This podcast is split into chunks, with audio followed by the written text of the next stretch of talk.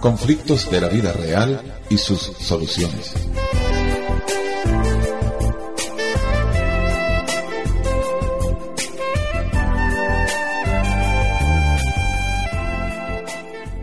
Los conflictos que suelen presentarse en nuestra vida no tienen fórmulas mágicas para ser solucionados.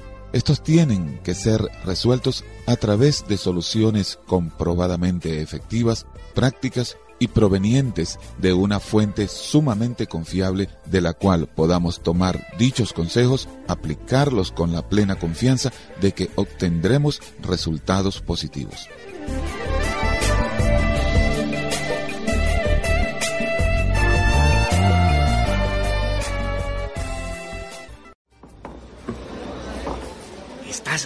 Nancy. ¿Por qué no te cuidaste? Pero ah? yo... Yo no quiero tener hijos. Ese es tu problema. Ese es tu problema. Así nomás fue. Yo tenía 16 años. Trabajaba como vendedora en una tienda de la capital y vivía en un cuartito. En la ciudad solo tenía unos tíos lejanos y me había enamorado perdidamente de un hombre mayor, casado. Te amo, chiquilla. Pronto me separaré de la loca de mi mujer para estar solo contigo, mi amor. Cuando supo de mi embarazo, desapareció. Nunca más volví a saber de él. ¿Y ahora qué hago? No podía volver a mi pueblo porque mi madre era muy pobre y ya tenía sus propios hijos que cuidar. Traté de esconder mi embarazo, pero mi barriga y mis pechos crecían. Oye, Nancy. ¿Sí? Eh, te veo gorda, hija.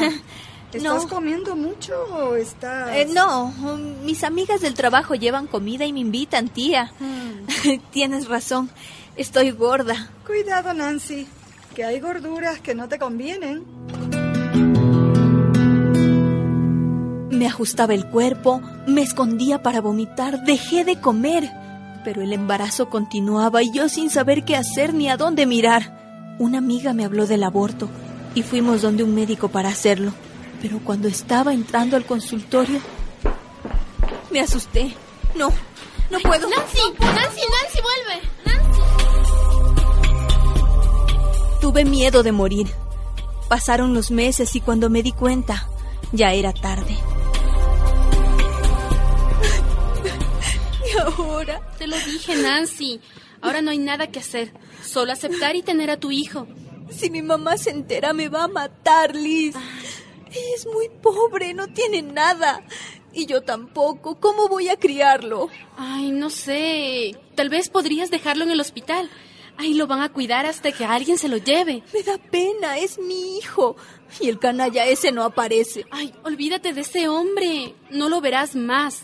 Tienes que darte cuenta de la realidad. Serás una madre soltera. No sé qué hacer, Liz. No puedo tenerlo. No tengo nada para darle. Nos moriremos los dos. Cuando tuve seis meses de embarazo, Nancy, ¿sí? tú no estás preñada. Este, yo. Yo.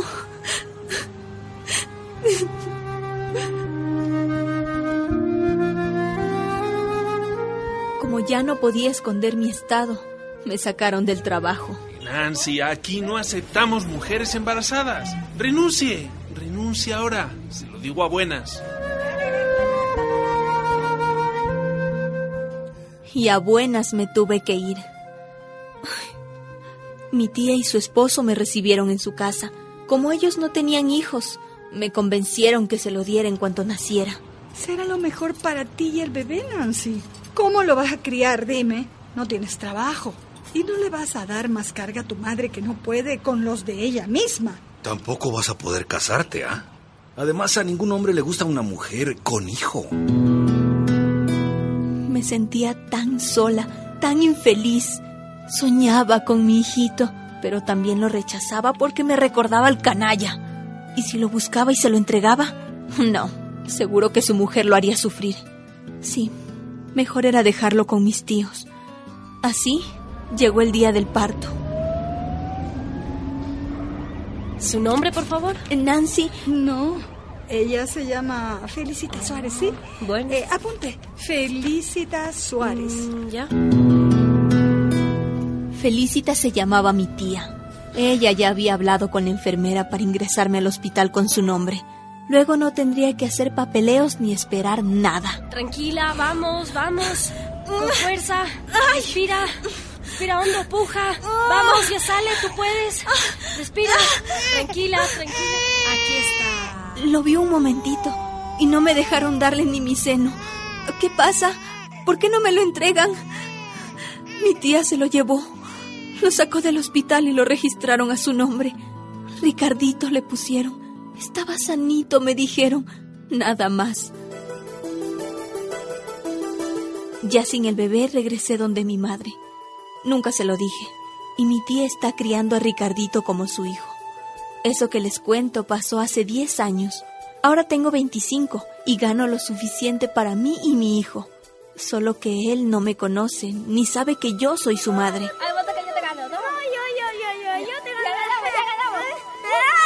Nunca pude regresar donde mis tíos, ver crecer a mi hijo, pero estoy arrepentida de lo que hice. Yo era muy joven, estaba asustada y sola en la vida.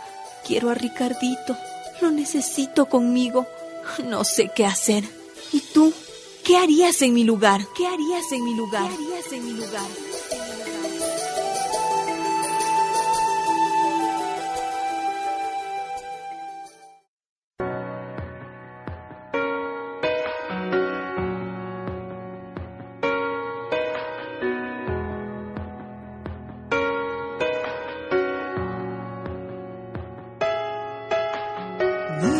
Hacia atrás y veo cómo comencé y cómo tu mano aquí me trajo. Con sinceridad no puedo comprender cómo he logrado mantenerme tanto y no he desmayado.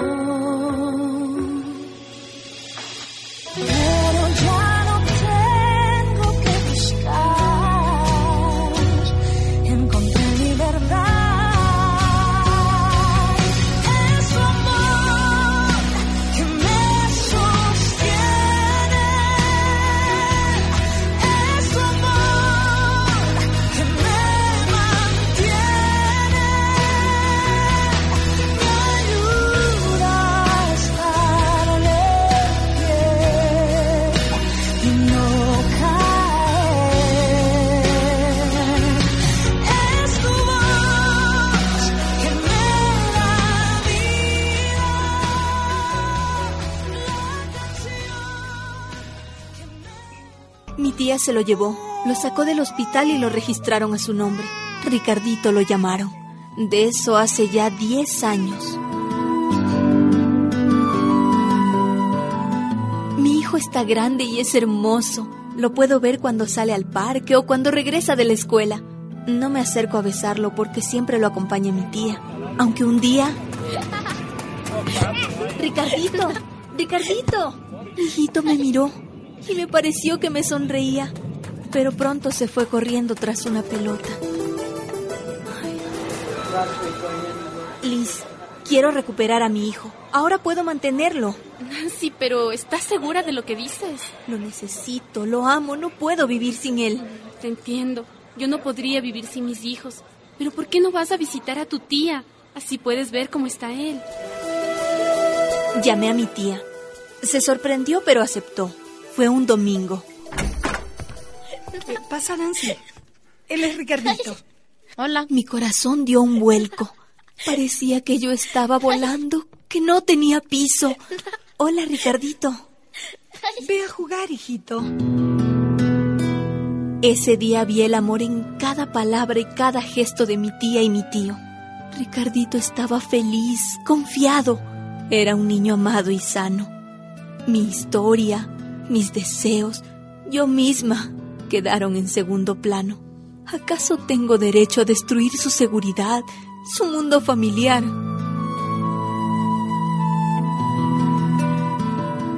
Cuando me despedí de ellos, supe que nunca más vería a mi hijo. Mi segunda separación tiene que ser un acto de amor para él. Tal vez por ahora es mejor que no se entere de quién soy yo.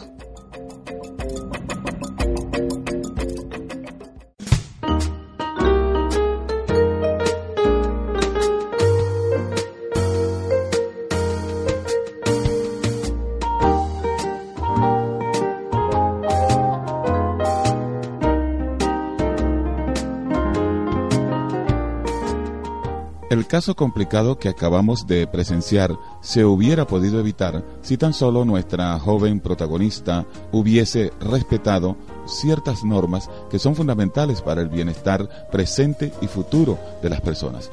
Dios dice que todo tiene su tiempo en esta vida. El matrimonio es el estado ideal de las personas mediante el cual se deben procrear los hijos. Pero ese acto tan importante tiene su hora y su momento porque es un asunto que involucra aspectos muy importantes que de no observarse rigurosamente lastimarán a las personas, incluyendo lamentablemente a los niños. La excesiva juventud de Nancy y su, por consecuencia, inexperiencia la llevaron a tomar una decisión apresurada, pero ahora, al haber transcurrido 10 años, al querer recuperar a su hijo, tendrá ella que medir muy bien todas las consecuencias que ello traerá. Si no se toman las debidas previsiones, podría ser peor el remedio que la enfermedad. Situaciones similares a este caso de hoy han sucedido y sus protagonistas los han enfrentado de diversas maneras, unas no las mejores, trayendo con ello sentimientos heridos, traumas, rencores, otros casos en cambio han salido mejor parados. De todas maneras, creemos que la decisión de nuestra virtual protagonista fue acertada, porque en todo caso es mejor esperar el momento más oportuno y actuar colocando como prioridad por delante lo más grande que debe tener una madre en su corazón hacia un hijo, como lo es el amor. Hasta nuestra próxima edición, cuando les estaremos presentando un nuevo caso de conflictos de la vida real y sus soluciones.